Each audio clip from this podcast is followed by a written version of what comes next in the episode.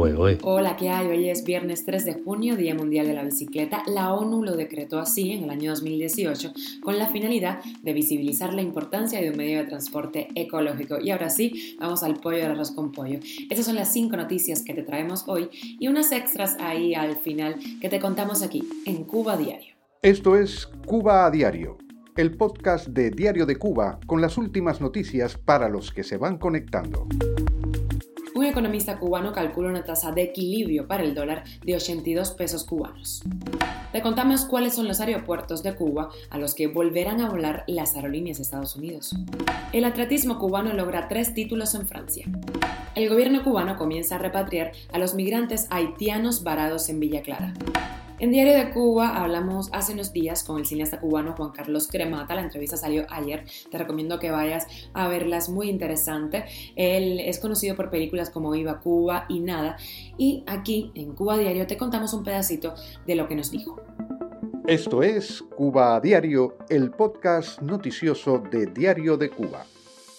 El economista cubano Pedro Monreal calculó una tasa de equilibrio para el dólar de 82 pesos cubanos en el año que corre y afirmó que en el 2021 la tasa pudo haber sido de 254 pesos. Monreal advirtió que la ausencia de datos oficiales sobre la tasa de equilibrio impide utilizar la mayoría de los métodos existentes para calcular la tasa de cambio en Cuba. Por esta falta de información, el economista usó en su investigación el equilibrio de stock, que tiene como base un análisis de determinados datos y supuestos y representa el posible estado de una variable económica en un contexto macroeconómico específico. Para Monreal, la existencia de una moneda nacional sobrevaluada respecto a las divisas revela el fracaso del llamado ordenamiento para utilizar la política cambiaria como instrumento de gestión macroeconómica.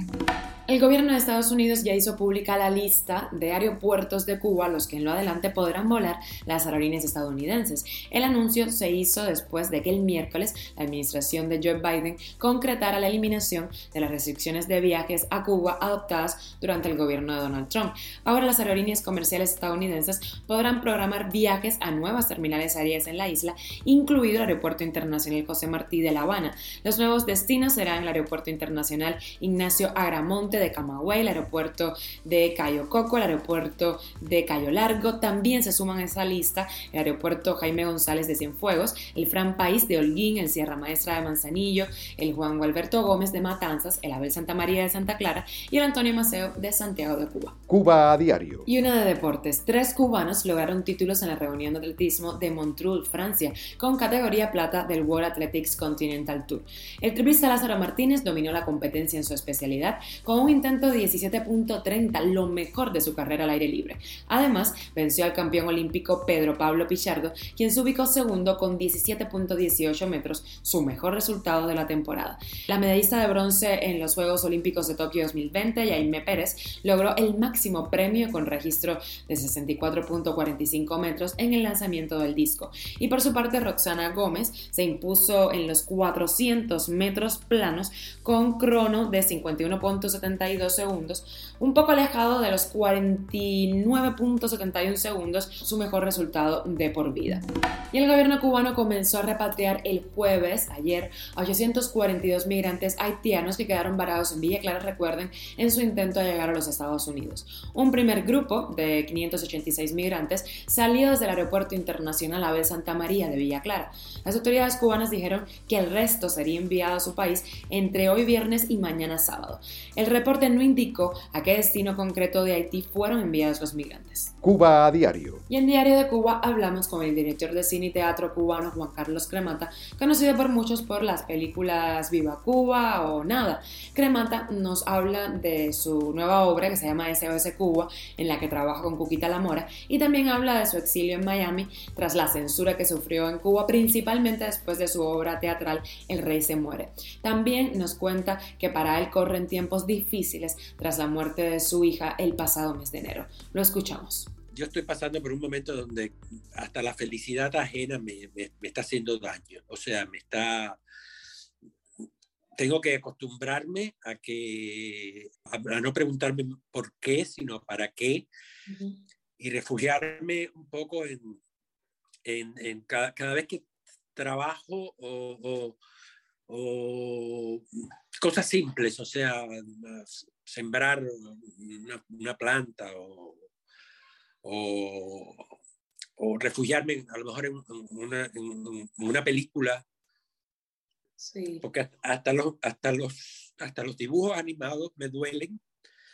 Este, pero a veces hay el, el arte, o sea, hay algo que siempre me, que sí me calma y, tengo que, que, que, admitirlo, debe ser como parte, como hijo de una coreógrafa que soy este, y, y, un coreógrafo frustrado. A mí la danza me, me calma mucho. Entonces, ver eh, danza, ver ballet, ver, eh, ver gente bailando. Me, por, suerte, por suerte, a mi madre le gustaba mucho, por supuesto, la coreógrafa, pero a mi hija no.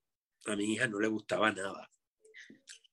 Entonces puedo, puedo todavía, tengo todavía ese resquicio de, de, de, refugio de, de, no, de no pensar en ella el más caluroso de los abrazos para Cremata desde Diario de Cuba. Esperamos que la calma lo encuentre pronto para seguir disfrutando de sus historias.